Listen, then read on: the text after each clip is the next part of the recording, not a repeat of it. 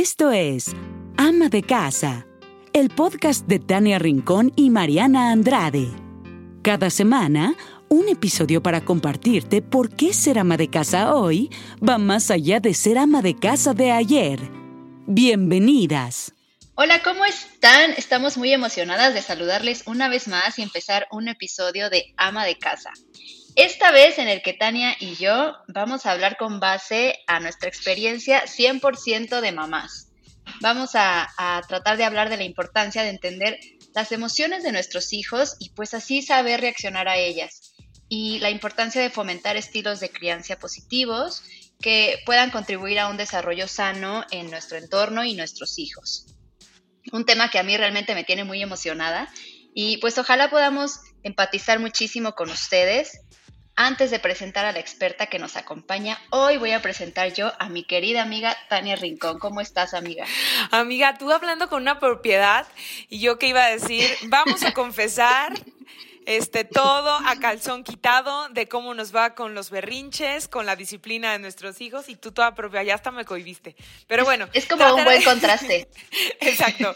Trata de dar un mejor esfuerzo para hablar con propiedad. Y es que cuando nos convertimos en padres nos gustaría que existiera una escuela para padres y por fortuna a veces no tenemos la información cercana, pero ya existen escuelas para padres o guías como, las que vamos, como la que vamos a tener hoy. A mi querida Patti que ahorita se las voy a presentar. Pero es que qué importante importante es tener, híjole, como una brújula que te indique para dónde ir con tus hijos, cómo corregir, qué decisiones tomar para tener una disciplina positiva, que vamos a aprender todo acerca de este tema. Porque luego es muy complicado. Enseñamos a partir de cómo nos educaron a nosotros, de lo que escuchamos, de lo que nos aconsejan o simplemente lo que mejor se adapta a nuestra vida y hoy queremos ser mejores mamás, mejores papás y por eso invitamos a mi querida Patti Mier, que es licenciada en familia, ¿no? Pues ahora sí que en educación familiar y que además es guía Montessori y educadora. Tiene toda la experiencia para hablarnos de este tema y te digo algo porque me consta. He visto cómo ha educado a sus hijas y es una extraordinaria mamá y nos encanta tenerte aquí, mi querida Patti. Gracias por aceptar la, la, la ah, la información, ¿eh?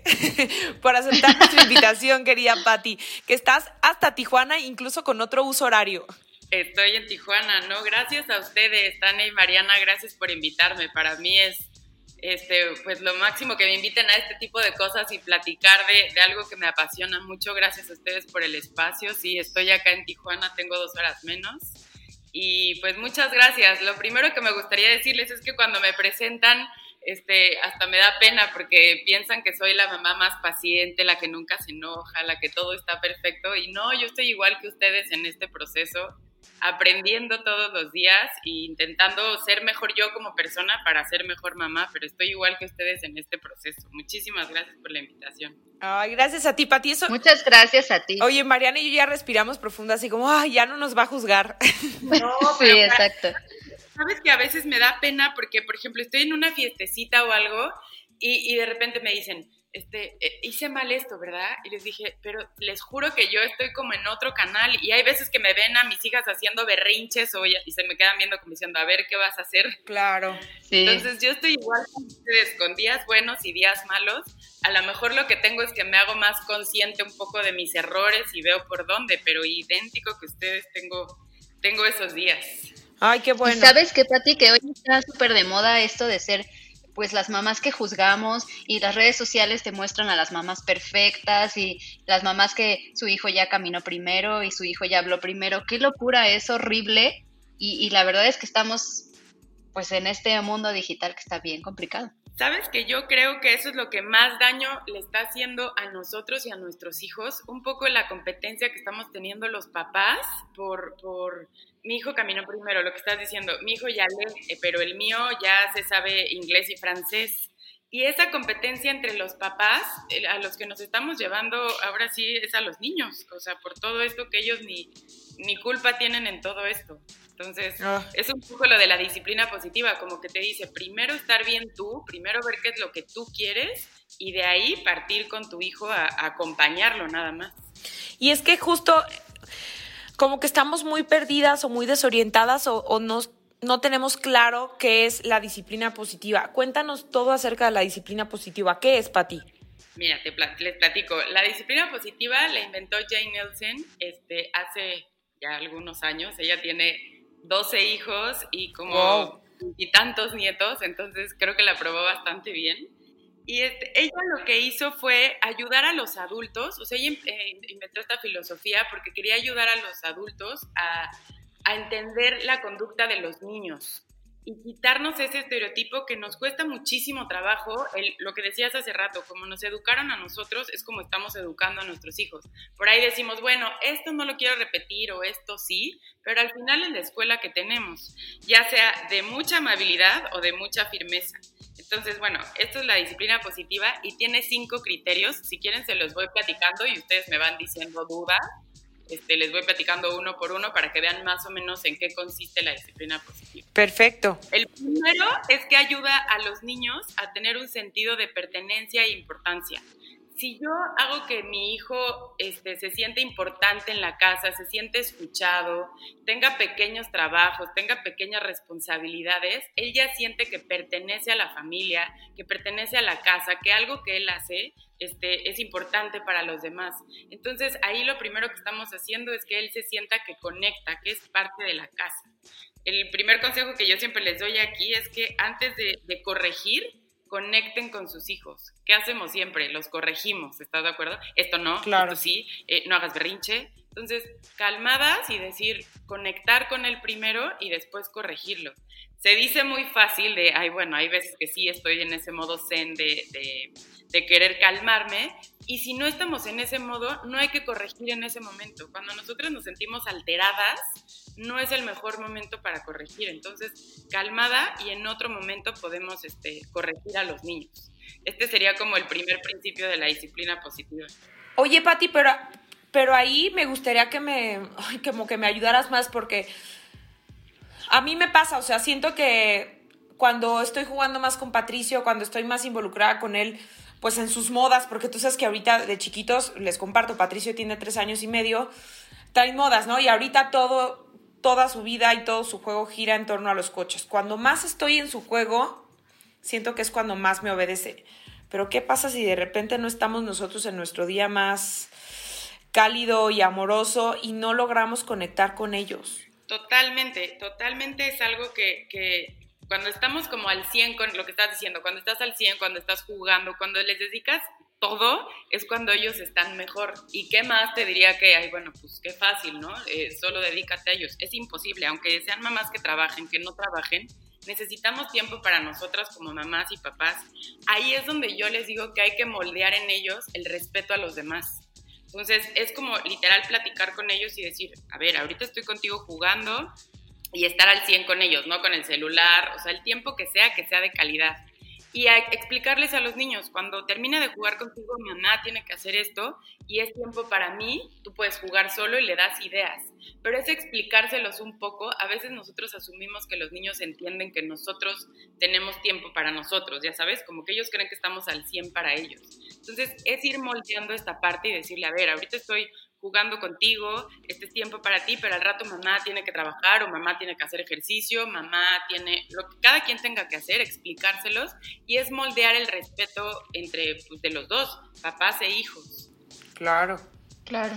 Pero nosotros un poco trabajo, ¿no? Como que creemos que no nos van a entender, no, es imposible. Siempre me dicen, a ver, Pati, ven y explícale yo sé que es como, suena como un poco ilógico, pero te prometo que si los vas involucrando paso a paso, no, va a decir, no, quiere decir que de la noche a la mañana los niños lo van a entender, pero es como, como poco a poco ir moldeando esta parte que entiendan el respeto a, a tu tiempo. Evidentemente ahí les digo, si tú ya estás, por ejemplo, si le dijiste, ahorita jugué contigo y al ratito estás trabajando y tú dejas de trabajar porque él empezó a llorar, porque él empezó pues, a exigir más tu atención, evidentemente los niños lo van a seguir haciendo. ¿Por qué? Porque dicen, bueno, lloro un poquito más y mi mamá deja de hacer sus cosas por estar conmigo. Y ahí es donde yo les digo que está nuestra firmeza, en, respetar nuestro tiempo y sobre todo lo que les digo, sin culpas, que es lo que yo creo que a veces las mamás estamos siempre con las culpas, ¿no? Como de, no, ¿cómo? Va a llorar si no estoy con él. Entonces, pues es ir moldeando todo esto. Completamente, sí. Claro. Oye, Pati, y lo que hablabas sobre corregirlos, este proceso que tú dices de que pues primero hay que regular nuestras emociones para poder eh, ver todo desde la perspectiva del niño, es bien complicado, es un proceso que posiblemente no suceda en un segundo. ¿Es lo mismo corregir al niño al instante o corregirlo cinco horas después? O sea, ¿va a tener el mismo efecto? Completamente lo mismo. Es más, hasta yo te diría que si tú no, o sea, si tú no te sientes en ese momento bien, va a tener mucho más efecto que lo corrijas en cinco horas a que lo corrijas en ese momento. ¿Qué es lo que pasa cuando tú estás como alterada y, tu hijo está alterado. O sea, imagínate el, caso que todos hemos vivido con el peor berrinche, ¿estás de acuerdo? Que se tira en el piso y entonces pon tú que estás en un lugar público, entonces tú ya empiezas a sudar, que dices, ¿qué hago? Tu hijo está alteradísimo y tú también. Entonces tú ahí quieres corregir en ese momento, porque además a veces traemos la escuela vieja de si no lo corriges en ese momento, este ya, ya va a ser el más desobediente y te lo va a hacer siempre.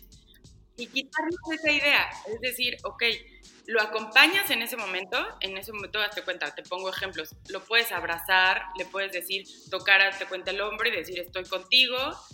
Yo sé que se dice fácil en ese momento, pero yo creo que también el, alterarnos los altera más a ellos. Te calmas, lo acompañas, ya sabes, o como lo tengas que subir al coche, o pon tú a veces el cinturón de seguridad, pues se lo pones con toda la firmeza pero yo creo que sin hablar, sin regañar, sin hacer los ojos de, ya sabes que a veces con los ojos queremos decirles todo.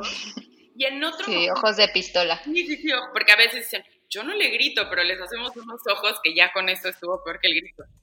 en otro momento le puedes decir, ya que tú estés calmada y él esté calmado, puedes platicar esa situación y decir, a ver, ¿por qué pasó? ¿Qué pasó? Y, lo vas acompañando por cómo te sentiste, por qué te sentiste así. Y tú también decirle, oye, a mamá no le gusta que te tires en el piso, no me gustó, no supe qué hacer. O sea, y lo vas como acompañando en esa parte. ¿Qué es lo que pasa cuando lo corriges en ese momento?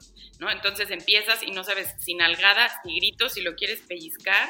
Y ahí es cuando se hace el caos todavía más grande. Entonces, yo te diría que, en ese momento no, que nos quitáramos ese miedo, que si no lo corriges en ese momento, ya, te agarró la medida. ¿Sabes dónde lo he experimentado yo? Me ha tocado que, eh, no sé, por ejemplo, Santi que tenga hambre, que tenga sueño lo que sea, y de repente me grita. Si él grita, yo volteo y le digo, no me gusta que me grites. Para él es como, wow, o sea, ¿por qué no me gritaste tan bien? ¿No? O sea, sí. Y como que les bajas ya el, pues estas ganas de sacar el grito, ¿sabes? Yo les digo que nos pongamos a la misma altura que con tú lo mismo que cuando llegas con tu jefe, ¿no? Que tu jefe, o sea, queremos como a la par de los niños, o sea, educar al mismo nivel, que nos quitemos eso como de soy la autoridad. Evidentemente, eso sí, nosotros ponemos los límites, nosotros ponemos la regla en la casa, eso sí estoy a, mega a favor de eso.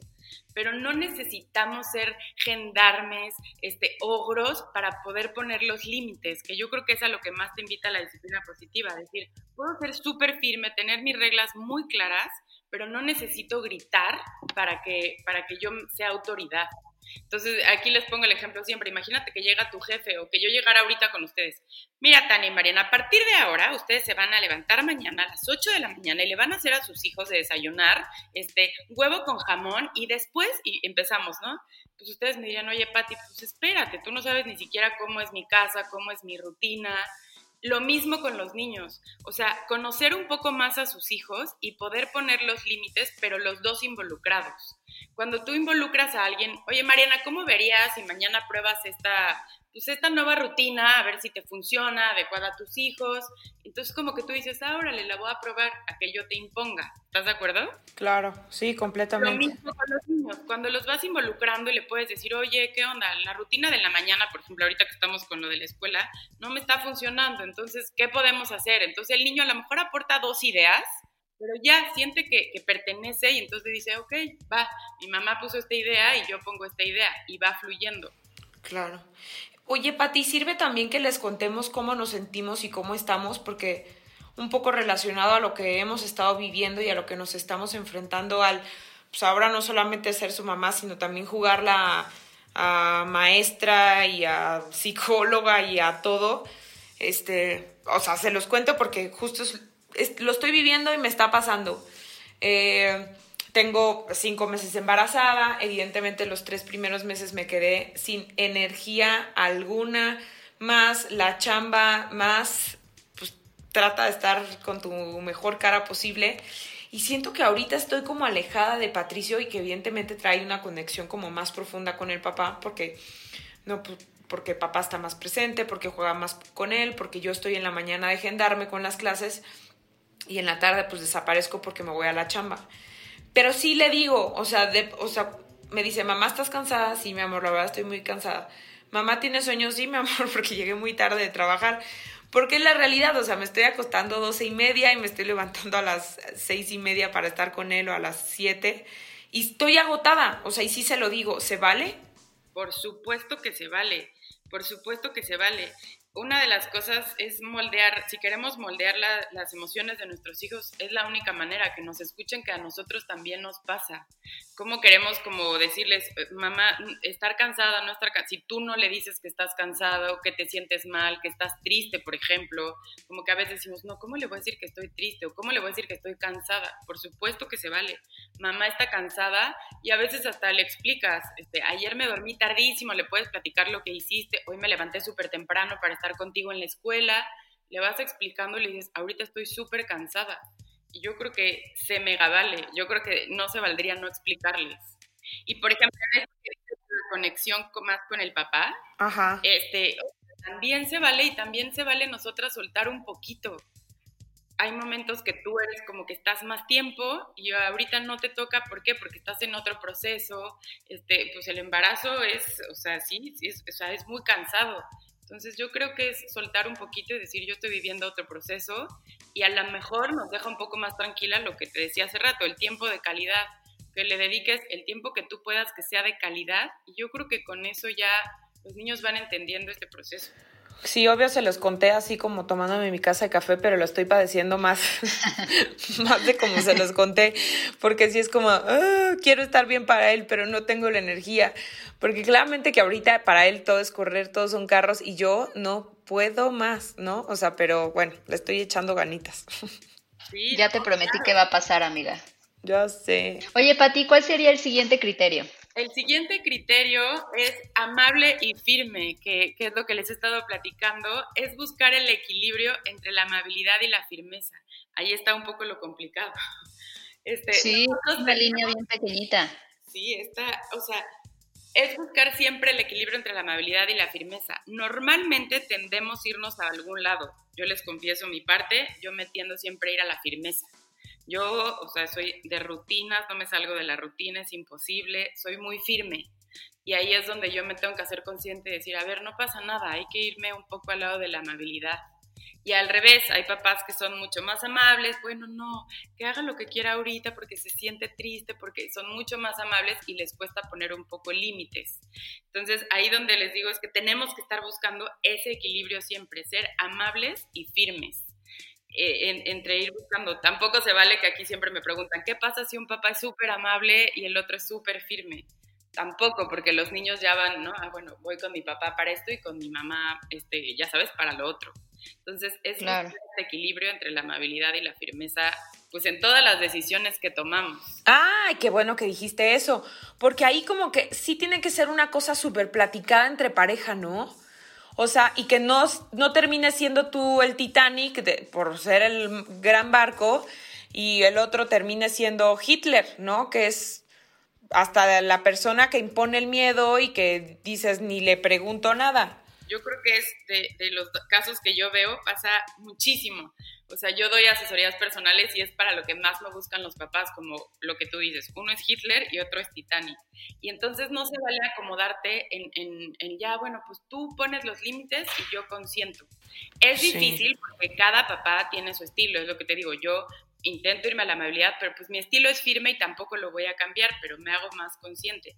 Sí buscar esa parte y lo que siempre les digo, lo más importante es que los papás estén en el mismo canal. No quiere decir que siempre vamos a estar de acuerdo, este, podrán pensar diferente y eso evidentemente es normal, pero no enfrente de los niños, no que los niños vean, bueno, tu papá dijo que sí, bueno, pues mi mamá dijo que no. Y entonces ahí están los niños en este rollo, no, es como buscar siempre decir, a ver, tú tiendes a ser más firme, órale, tú puedes ver un poco más los límites, pero ante los niños, los dos tenemos que tener ese equilibrio de amabilidad y firmeza ¿Por qué? Porque no es justo para ninguno de los dos lados, ¿no? El, el que, bueno, pues mamá todo dice que sí, papá es el gendarme cuando llega a la casa, yo creo que no estaría, no es justo y para los niños tampoco es bueno porque eh, nos conocen muy bien y, y, son, la verdad, bastante listos. Entonces empiezan con, bueno, a mamá le pido esto y a papá lo otro. Y ahí empiezan los roces entre los papás porque pues yo dije que no y tú dijiste que sí. Entonces, lo, lo más importante es estar de acuerdo nosotros como papás en, en los límites para poder ponérselos a nuestros hijos. Claro. Y es que luego generamos un miedo, es un miedo innecesario porque empezamos con el, cuando llegue tu papá te voy a acusar, cuando llegue tu papá le voy a decir. Totalmente. Y ahí hasta nosotros nos quitamos autoridad, ¿no? ¿no? Exacto. Mariana, ¿me estás espiando? Hasta eso, eso lo dije por mí, ¿eh? porque a mí a veces se me sale eso y digo, no, no, después digo, no lo digas, Mariana, no lo digas. A mí me pasa todo el tiempo y más porque les, o sea, ya hice mi confesión de que ahorita son uno mismo, Dani y él, entonces siempre le digo, ahorita que venga tu papá, entonces le voy a decir que no quieres trabajar o que no quieres hacer la tarea. Dios mío, ayúdanos, Pati. Oye, Pati, a ver, este episodio va a estar lleno ay, perdóname, por lo menos ya quiten eso, háganse un poco más conscientes, o sea, es un trabajo, es, es, es, de, no es de la noche a la mañana, pero por lo menos ya con, con, que sean conscientes en la tarde y digan, eso no lo voy a decir, ya vamos un paso adelante. Ok. Claro, este episodio va a estar lleno de ejemplos. Y entonces me voy a ir a la semana pasada, en la que estábamos tratando de que Santi probara nuevos alimentos, ¿no? Entonces estamos a la hora de la comida, todos sentados, eh, se acaba Santi la comida, lo que le gusta, y pues le tocaba probar la calabaza. Santi, prueba la calabaza. No, es que no me gusta. Pruébala, porque no me puedes decir que no, me que no te gusta si no la has probado. Es que no quiero. Ok, entonces todo hasta ahorita iba con amabilidad. Por favor, pruébala porque te hace bien y es verdura y bla, bla, bla.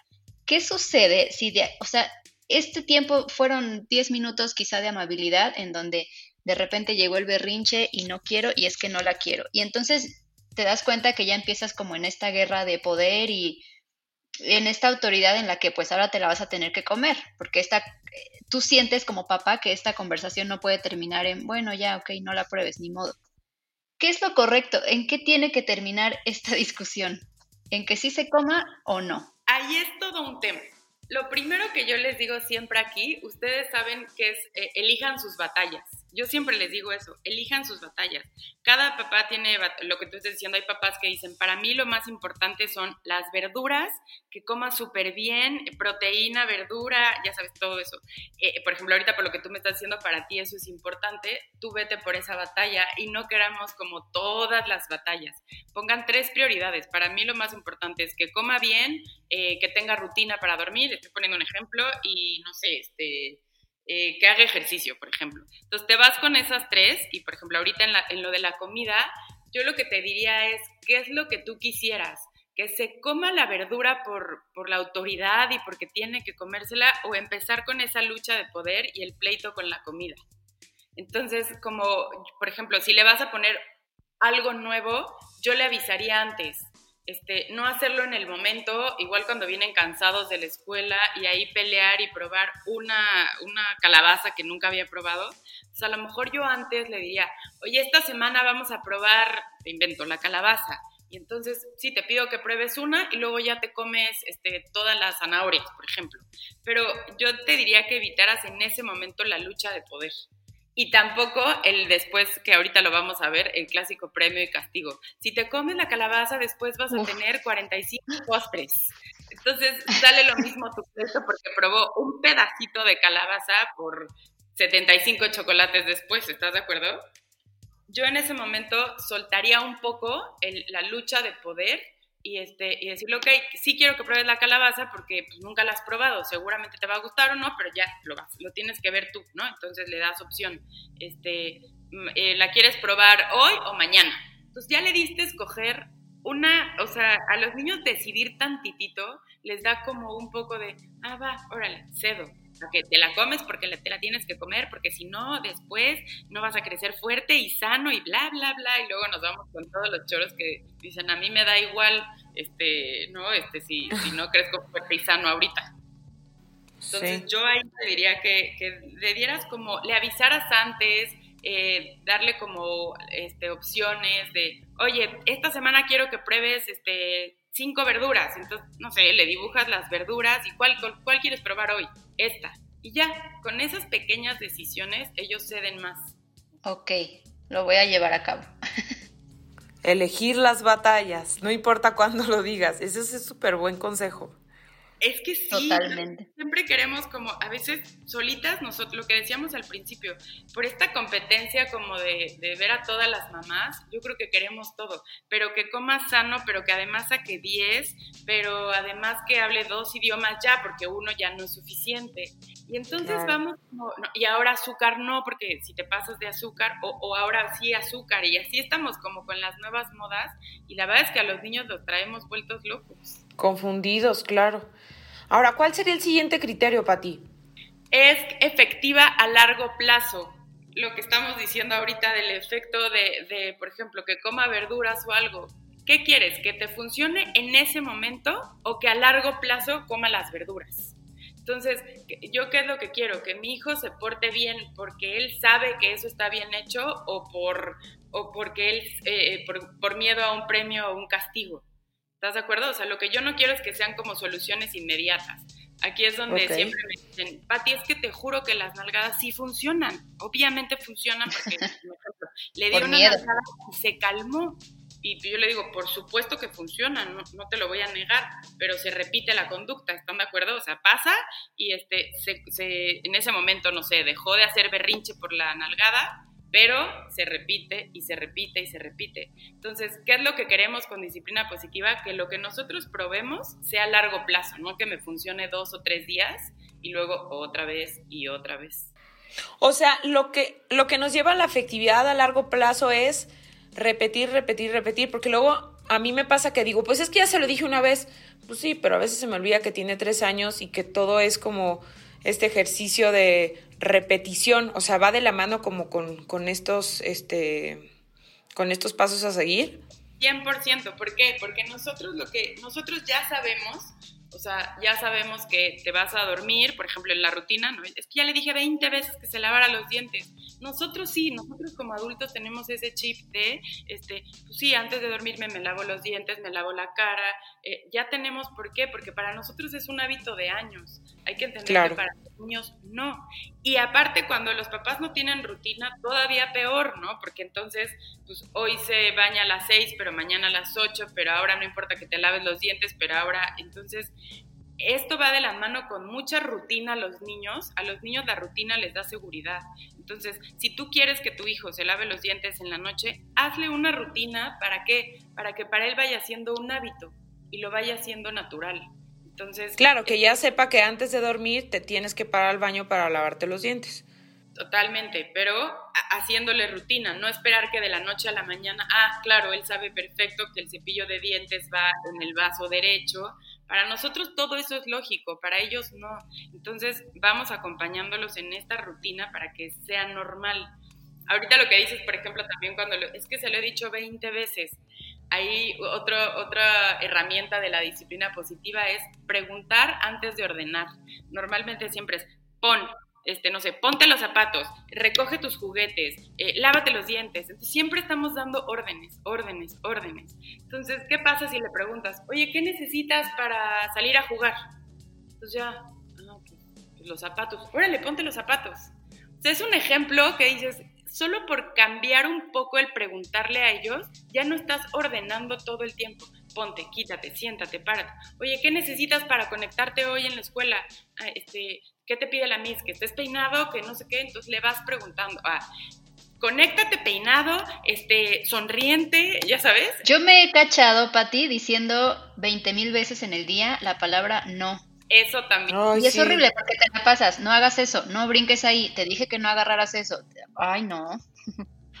Esa es otra cosa que también digo, que es súper difícil quitárnosla, pero ¿qué pasa si lo dices en positivo? ¿No? Este, eh, porque estamos, no te pares, no te sientes. A ver, párate, a ver, siéntate. Y simplemente el quitar el no nos va cambiando muchísimo. No quiere decir que nunca más en tu vida le digas no, pero este nosotros simplemente hacer ese ejercicio y ese cambio, por lo menos es chin. Ya, hoy ya dije tres veces no en vez de 25. Ay, a mí me pasa muchísimo. Y de hecho en la evaluación de Patricio me lo dijeron. Tania, ¿por qué no pruebas quitar el no de las indicaciones que le das a Patricia y yo? Ah, se dieron cuenta, ¿sabes? Pero sí, es súper difícil. O sea, obviamente se dieron cuenta porque me tocó acompañarlo como todo el, eh, o sea, últimos, los últimos meses para que terminara el pasado ciclo escolar. Y sí, no te das cuenta, o sea, son cosas que traemos ya como de memoria, lo que decía al principio, pues que así crecimos nosotros o de alguna manera así fuimos educados nosotros. Entonces es muy complicado de pronto sacarte ese chip de un día a otro a decir, ya no le voy a decir no. Totalmente. Y ahí es, por ejemplo, aquí me gustaría hacer un paréntesis porque cuando escuchan disciplina positiva creen que es como que el niño haga lo que quiera, ¿no? Entre disciplina positiva y es que haga lo que quiera. Por supuesto que no, por supuesto que hay que tener límites y, decirles que no a muchas cosas. Eh, no, no está peleado, al contrario, yo creo que es básico para, o sea, poner límites como papás. La cosa es cómo los ponemos. Eh, ¿Cómo quieres poner los límites? Ahí es necesario decirle, esto no se puede, ¿por qué? Porque no, pero es quitarnos el no, pero de todo el tiempo. No te pares, no te sientas, pero no sonrías, pero sí sonríes. el clásico, no estés enojado. En esta casa nadie se enoja. y tú bien enojada. En esta casa nadie grita. ¿No? Y entonces, ¡ah! tú eres la primera que estás gritando todo el tiempo. Ahora, quiero irme un poquito más para atrás, Mariana, y vas a estar de acuerdo conmigo. Tú también, Mariana, eres psicóloga, pero... Chan, chan. ¿Qué piensas, Patti, de las nalgadas? Porque para mí sí es un súper tema, o sea, la nalgada tiene que ver todo con este tema de disciplina positiva. O sea, ustedes son profesionales, tú, Patti, pues me lo vas a saber decir. Buenas, malas, estás a favor, estás en contra. Mira, yo siempre digo, yo no estoy en contra de nada, o sea, yo a mí no me gusta decir, no, eso está mal o eso está bien. Este, yo lo único que digo es, y yo he dado, me confieso que yo he dado, e, y, y, cuando entré esto de disciplina positiva que me decían, prohibido las nalgadas, yo pensaba, no, pues es que no conocen a mis hijas, ellas sí necesitan una nalgada para entender, ya sabes. Y después de muchos años entendí que no, que realmente con las nalgadas lo que yo estaba sacando era mi furia el no poder controlar la situación. Y fíjense, cuando llegamos a ese extremo de la nalgada es porque de verdad ya no puedes con la situación. Y yo siento que no es que los niños te hagan caso por la nalgada o los estés educando por una nalgada. Yo creo que los educas con los límites, no por la nalgada. Entonces, no satanizo la nalgada como, ay, no, la mamá quería una nalgada. No.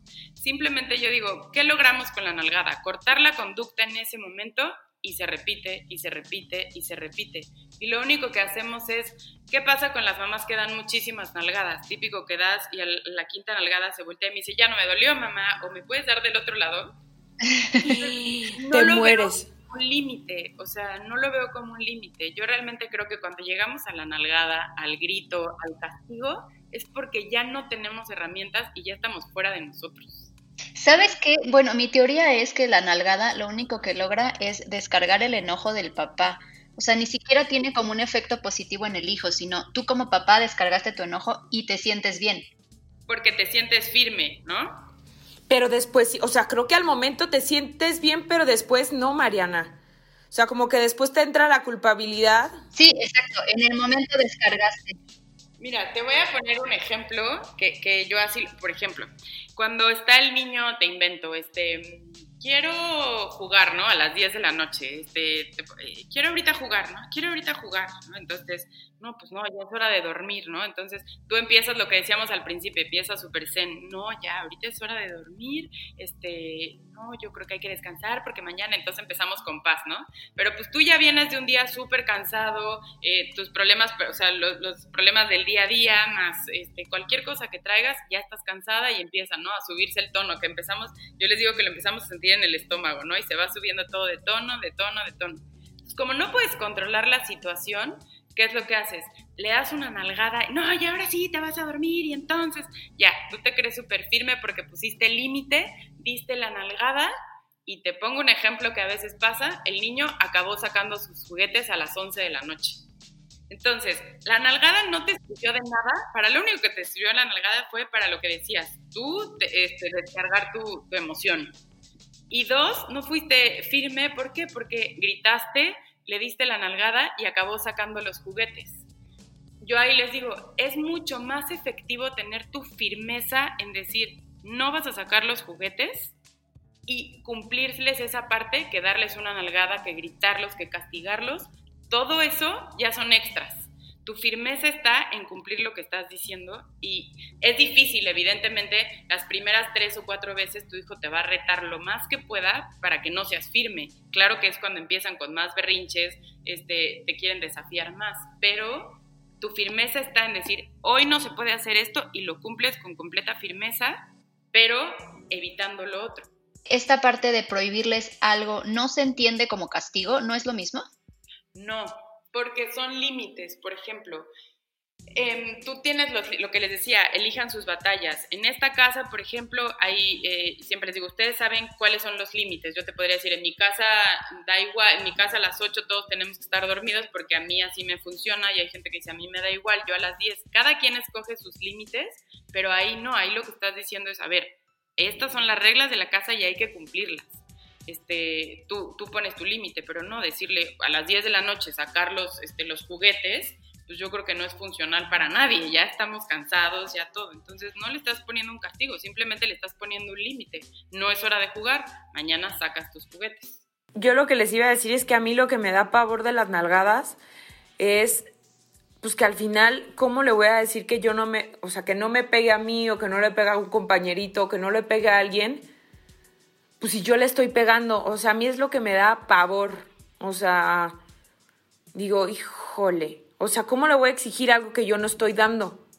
Claro, y a todos se nos ha salido, yo aquí puedo compartir que se me ha salido el, Santi tuvo como la época de, pegar, de también descargar así su emoción, que ya después lo entendí, ¿verdad? Que estaba, que estaba descargando emociones, y entonces él pegaba y yo le decía, ¿quieres que yo te pegue también? Te voy a regresar con un golpe, y entonces yo después decía, no, a ver, no es correcto, o sea, es lo peor que le puedes decir, que si él pega, pues le vas a regresar con un golpe también. Totalmente.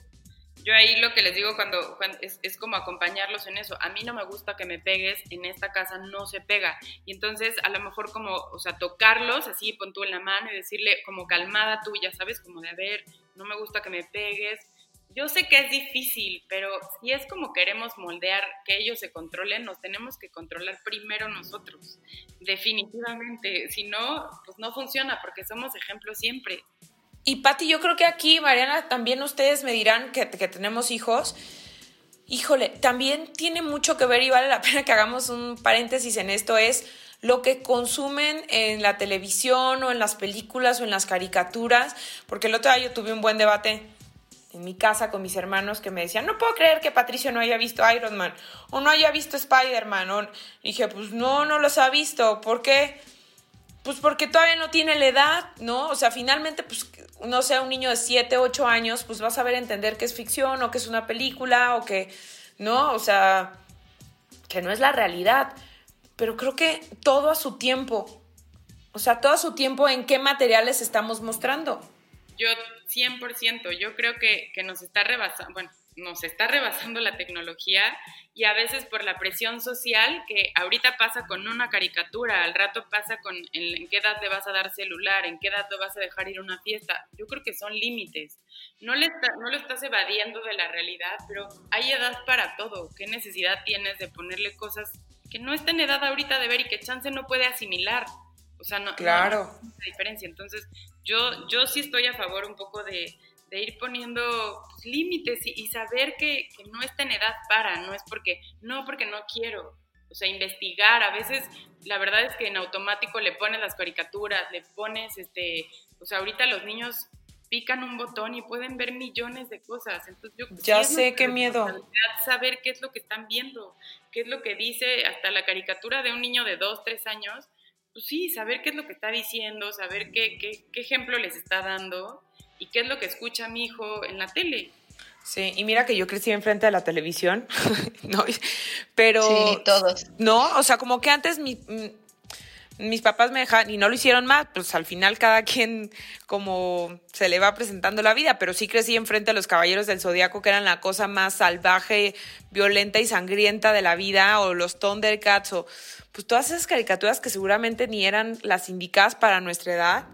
Pero sí, creo que como, como papás a veces nos falta echarle ganitas en eso de pues ver si es apto para ellos o no. Por supuesto. Y también entiendo la parte de papás que a veces sueltas, o sea, el iPad y dices, ya, por favor, cinco minutos, necesito, también se vale, y también se vale decir, estoy cansado, o también se vale de repente decir, este, sí, ve un ratito el iPad y yo necesito o descansar o trabajar, lo que sea, también se vale, pero yo creo que con, con responsabilidad y límites, que, que, no sea todo el tiempo este, los niños en la pantalla, porque después con qué los vas a entretener, evidentemente le das un juguete y te va a decir, obvio no, yo prefiero pues, mi iPad. Pues yo creo que es un equilibrio, ni, todo es tan malo como que nunca en su vida agarre un iPad, ni que estén 24/7 con un iPad. Yo creo que es ir buscando el equilibrio y responsabilidad de nosotros, porque no es de ellos. Completamente. Claro, y en esa responsabilidad también podemos meter pues el tema de que yo, he descubierto que en el iPad hay muchísimas herramientas positivas también, ¿eh? O sea, hay muchas aplicaciones que les enseñan muchísimo, de las cuales Santi ha aprendido un chorro. O sea, sí creo que podemos también acompañarlos pues con el iPad que quizá no te gusta muchísimo, pero acompañarlos con herramientas positivas. Por supuesto, y yo creo que mientras más, o sea, satanices el, no iPad, prohibido, yo creo que les metes más morbo a los niños, ¿no? Como de, no, prohibido. Yo creo que todo con, con, pues con moderación, ¿ok? Este, poner límites. Muchas veces dicen, Pati, es que es imposible que le quite el iPad. Ahí es donde le digo, ok, es imposible, pero el límite lo pones tú en esta casa se usa una hora el iPad, disfruta tu iPad de 5 a 6 o ustedes ponen si 2, 3 horas, cada quien pone sus límites, pero que se cumple el límite y decir, se acaba y ya. Claro que las primeras veces si nunca lo has hecho va a ser un berrinche o en niños más grandes pues van a estar enojados, este, te van a querer retar, pero ahí es donde siempre les digo, esa es nuestra firmeza, decir, ok, te dije una hora y se acabó. Si después lloras, pataleas, te enojas, eso ya será acompañarlos en esa emoción, pero tu firmeza está en que se cumpla lo que estás diciendo. Claro. Ahora, ¿cuál sería el siguiente criterio, Pati? Enseña habilidades para la vida, este, sociales, emocionales y cognitivas. ¿Qué es lo que, qué es lo que yo quiero? Que, que, mi hijo cuando vaya, bueno, ahorita no, pero cuando vaya a la escuela o cuando vaya a comer a casa de un amiguito, que se pueda sentir seguro, que pueda pedir las cosas. Este, aquí les pongo el ejemplo típico del, del sillón, ¿no? Este, si tu límite es, por ejemplo, que no se puede brincar en el sillón, bueno, aquí en la casa sí se brinca en el sillón, pero si vas a casa de alguien, ahí no puedes. Entonces, ¿qué, ¿qué, es lo que, lo que tenemos que hacer en disciplina positiva? Congruencia.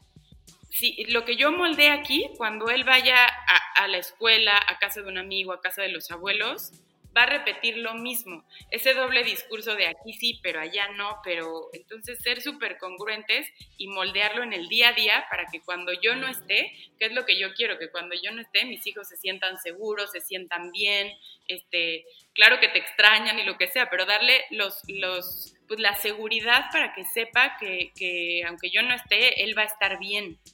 Sí, eso siempre pone de nervios a los papás, la verdad. ¿no? Así como que va el amiguito a la otra casa y dices, ay, ojalá que se porte bien, ojalá que pida bien las cosas. Justo ayer estaba leyendo algo que me encantó, que decía, cuando tu hijo va a comer a casa de otro amigo, ¿qué es lo que siempre hacemos? Este, pórtate bien, pide las cosas por favor, das las gracias, no sé qué. Y estaba leyendo y decía, a ver, si tú ya moldeaste en él eso, confía en ti y confía en tu hijo. ¿Qué pasa si le dices, pásatela increíble? te juro que lo leí y dije, claro, todos en automático siempre estamos, y te portas bien. Y entonces hacemos como el mini resumen, ¿no? Y pide por favor y gracias y eres educado y no pegues y no, y ¿no? decía, y la verdad es que me encantó, decía, si tú ya estás confiando en, en, en, la educación, en lo que tú le estás dando los valores a tu hijo, confía en él, confía en ti y dile, pásatela increíble, disfruta muchísimo ir a casa de tu amigo. Se me hizo un detalle que dije, pues sí, la verdad es que sí, siempre estamos sermoneando. Todo el tiempo. sí. Viene es como... el meme de la mamá sermoneando. Y yo me acuerdo de mi mamá, o sea, que así era, de que te ibas a la fiesta y, y no vayas a tomar, por favor, y pórtate súper bien, y llega temprano, y da, da, da. Y ahora me cacho yo haciendo lo mismo y digo, o sea, de repente yo me río de mí misma y digo, ahí voy de mamá. Ahí voy como mi mamá. Tal cual. Y lo decimos, eso no lo voy a hacer. Y cuando estás acabando de decirlo, híjole, lo hice idéntico. Híjole, pues sí, ahí hay, ahora sí que ahí hay que trabajar en ese tema porque es más de nosotros que de los pobres niños que les llevamos una carga que no necesitan cargar. ¿Cuál sería el siguiente criterio, Pati? El quinto, invita a los niños a descubrir sus capacidades. aquí siempre digo, hay que soltar el control nosotros, que tanto nos cuesta, sobre todo a las mamás. Este, a veces, por ejemplo, el que él este, les demos como pequeñas responsabilidades en la casa, el tú recoge tu toalla, evidentemente trabajos de acuerdo a su edad, pero darle a los niños esos pequeños logros como de, a ver, tú lleva tu plato a la, a, este, a la cocina, tú pon tu lugar, pequeños este, trabajos que los niños se sientan capaces, que se sientan que sí pueden y eso a los niños les da mucha seguridad también. Entonces, ok, eh, este, Patricio, tú nos vas a ayudar todos los días a poner tu lugar.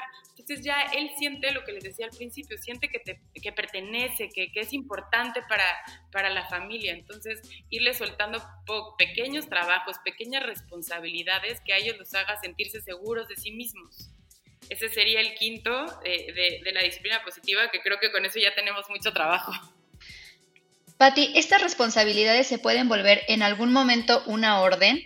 Es decir, eh, todos los días le digo a Santi, me tienes que ayudar a poner tu ropa sucia en el cesto, pero si un día no lo quiere hacer, ya se tiene que volver un, lo tienes que hacer, se te dijo y todos los días tu responsabilidad es poner la ropa, ya se puede volver una, pues, no quiero decir pelea, pero sí una orden. Sí, por supuesto que, que lo que te digo, por ejemplo, yo sé que es difícil, pero desde el me tienes que, ya los niños lo ven como un, ya sabes, es me tienes que, entonces, no sé, aquí por ejemplo si es un trabajo que no es de un día a otro, es un trabajo como, por ejemplo, cuando les quieres poner trabajos a los niños, no en ese momento de decir, a partir de hoy tú me vas a ayudar o tienes que, es tu obligación, entonces ya ahí los niños como que dicen, eh te pongo un ejemplo, si quieres que te ayude a, poner la ropa en, la ropa sucia, le, explicas antes y le dices, oye, a partir de mañana vamos a cambiar la dinámica.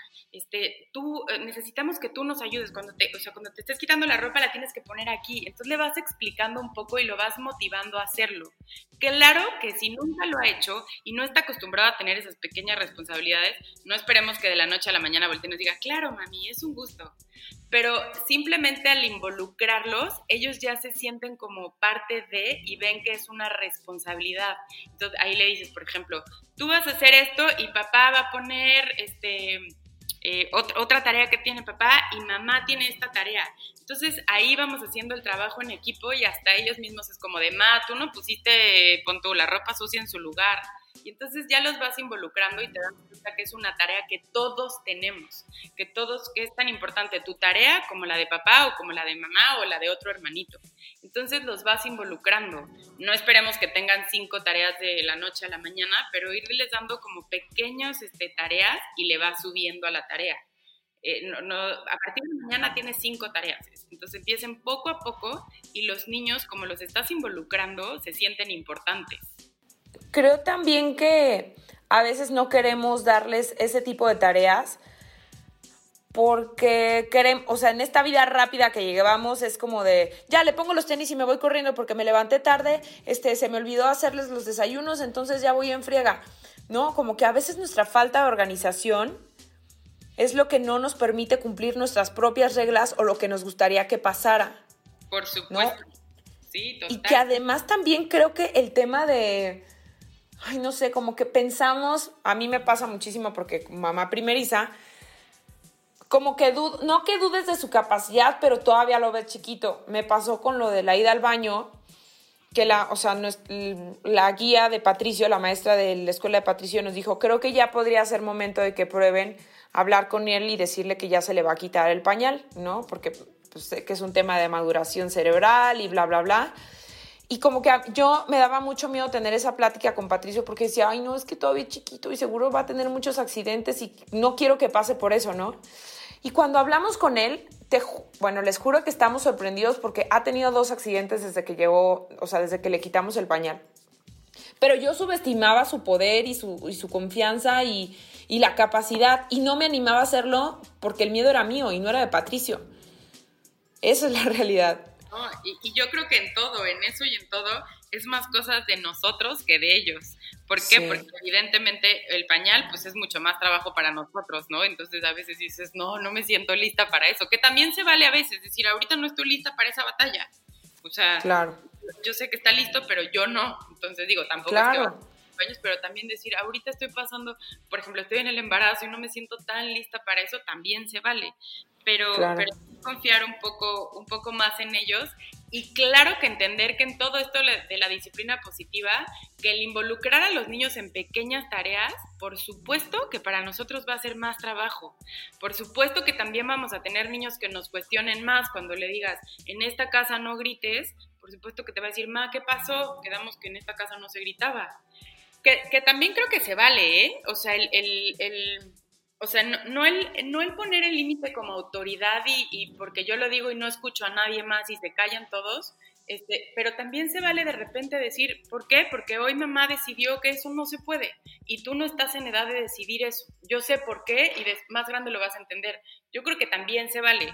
Ahorita creo que tenemos un poco una moda del extremo, este, que los niños, bueno, que hagan lo que tampoco. Yo creo que el extremo de la amabilidad tampoco nos lleva a nada bueno. Sí hay que entender que nosotros ponemos los límites, que nosotros también sabemos cuándo decir un no no en el no de todo el tiempo, pero hay veces que el límite tiene que ser muy claro, no porque no hay punto. Si lo hacemos en todo momento, le perdemos un poco el, pues la autoridad al no. O sea, si estamos todo el día, no, no, no, pero a veces sí es, no porque ahorita no, o no porque ahorita mamá está cansada y no podemos ir al parque, mañana vamos felices, ahorita no. Claro. Claro. Oye, Pati, y para poder empezar a concluir un poco, si después de este episodio nos hemos convencido de, pues, de llevar este estilo de crianza a nuestra casa, a nuestro hogar, ¿a qué nos comprometemos como papás? Pues lo que estábamos diciendo ahorita, ¿no? A, educar con el ejemplo. Este, somos ejemplo de nuestros hijos todo el tiempo. Este, si, si no quiero que grite, yo soy la primera que tengo que moldear mi voz todo el tiempo. Entonces, decir, ok, soy ejemplo y lo que yo haga, lo que les decía siempre, por ejemplo, ahorita, quiero que coma sano y para mí es una batalla, pues yo soy la primera que tengo que comer sano antes de decirle que comer sano es lo mejor que hay. O para mí es importante que haga ejercicio. Pues con el ejemplo, todo con el ejemplo, los niños lo van viendo. Entonces, creo que tenemos una tarea importante. Completamente, Pati, de verdad que... Muy importante. Pues sentaste las bases de la disciplina positiva, que finalmente son una herramienta importantísima porque pues a veces nos falta este tipo de teoría para reforzar la, la vida práctica en casa y, son conceptos que pues nos vamos a guardar y que incluso hicimos apuntes. Y ustedes en casa háganse un favor y sigan en Instagram arroba patimier porque es un acompañamiento padre, es un acompañamiento divertido, que te aporta mucho. Son de esas cuentas que tienes que seguir sí o sí porque todos los días te van a dejar algo. Pati, nos encanta que hayas estado con nosotros y que sea la primera de muchas visitas ama de casa. Ay, muchísimas gracias a ustedes. Gracias por invitarme. Para mí es un gusto hablar de todo esto, la disciplina positiva que me apasiona mucho y me encanta poder acompañarlos. Y, sí, es un tema bastante amplio, como que siempre salen diferentes dudas, siempre tenemos diferentes retos, pero como les digo, primero con mucha paciencia a nosotros, antes que a nuestros hijos, a nosotros. Este, siempre digo, cuiden del cuidador, hay que estar primero nosotros bien para poder estar bien con nuestros hijos. Entonces, espero haber dejado algo en ustedes y mil, mil gracias por invitarme. Ay, gracias a ti. No se diga más, Pati. Nos quedamos con todas tus palabras. Ahora sí que como Biblia. Como Biblia y a seguirlas todos los días. Ya sé. Muchas gracias, Pati, por acompañarnos. Y bueno, pues suscríbanse a Ama de Casa para que puedan tener cada lunes un episodio nuevo, un tema nuevo. Eh, síganos en Instagram en arroba ama de casa MX. Por ahí podemos estarles leyendo y pues así poder empatizar en un poco más de, de temas que quieran escuchar. Gracias y nos vemos hasta la próxima. Gracias, Pati. Muchas gracias. Gracias, Mariana, gracias. A ti, Pati, bye. Gracias por escuchar un episodio más de Ama de Casa, el podcast para mujeres que son o serán amas de casa de hoy. Por favor, comparte, suscríbete y recomiéndalo. Nos escuchamos la próxima semana.